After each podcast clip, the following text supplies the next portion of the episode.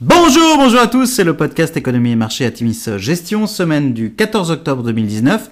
Je suis avec Arnaud Chenet. Bonjour Arnaud. Bonjour Stéphane. Alors petit avertissement, les performances passées ne préjugent pas des performances futures.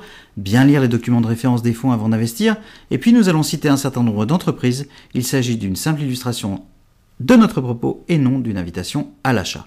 Cette semaine, nous avons titré Levée d'hypothèque avec un gros point d'interrogation. La semaine était clé avec la visite d'émissaires chinois à Washington le 10 octobre dernier.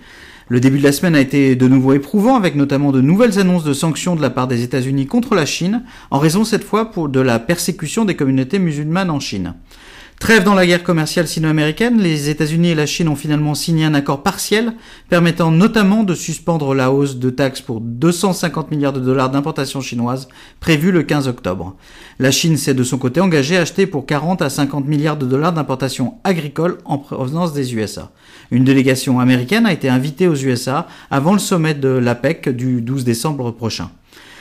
D'autre part, le sprint vers un éventuel accord sur le Brexit a enfin pris une tournure euh, positive a priori, les dirigeants du Royaume-Uni et de l'Irlande annonçant avoir trouvé un accord concernant la frontière nord-irlandaise. Conséquence directe, la livre s'aperçut de 2,56% contre dollar sur la semaine et des valeurs euh, anglaises sont à la hausse, notamment les valeurs bancaires anglaises.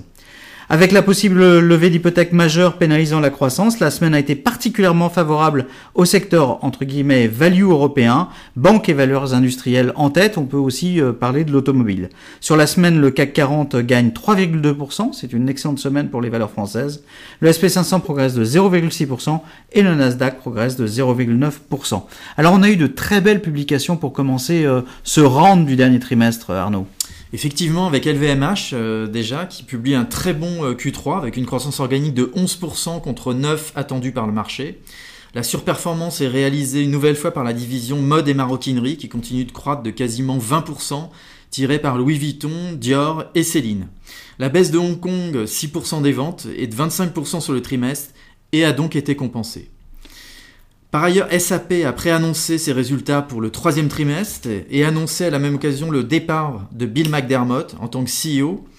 Les résultats du trimestre sont au-dessus des attentes avec surtout une réaccélération des commandes dans le cloud où la progression est de 33% contre euh, près de 18% au deuxième trimestre. Au global, la croissance organique est de 8%. Surtout les objectifs 2023 ont tous été réitérés, ce qui est très important pour le sentiment et le momentum du titre. Par ailleurs, Slack annonce que son nombre d'utilisateurs quotidiens moyen s'élève à 12 millions, soit 1 million de moins que Teams, l'outil de Microsoft. Mais la grande force de Slack est l'implication des utilisateurs qui passent en moyenne 9 heures par jour sur le service. L'entreprise affiche une croissance du nombre d'utilisateurs de 37% en un an. Du coup, le titre rebondit fortement vendredi. Alors en conclusion, euh, ne pas s'emballer, les avancées dans les négociations sur le Brexit sont certes appréciables, mais le chemin reste sinueux avant l'échéance fatidique du 31 octobre prochain. Le Parlement du Royaume-Uni et le Parlement européen euh, ont notamment encore à s'exprimer. Du côté des négociations sino-américaines, parlons plutôt de trêve que d'accord. Une étape positive a été franchie, mais tout le monde attend la signature d'un accord global qui euh, inclut notamment l'épineux problème du respect de la propriété intellectuelle par la Chine. Les publications d'entreprises vont reprendre et devraient être marquées par l'impact du ralentissement économique, d'où notre choix de privilégier globalement des dossiers de qualité.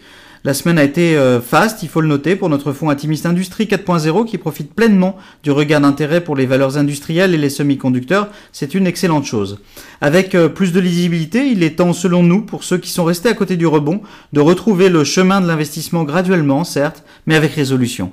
Nous vous souhaitons une excellente semaine à tous. Très bonne semaine à tous.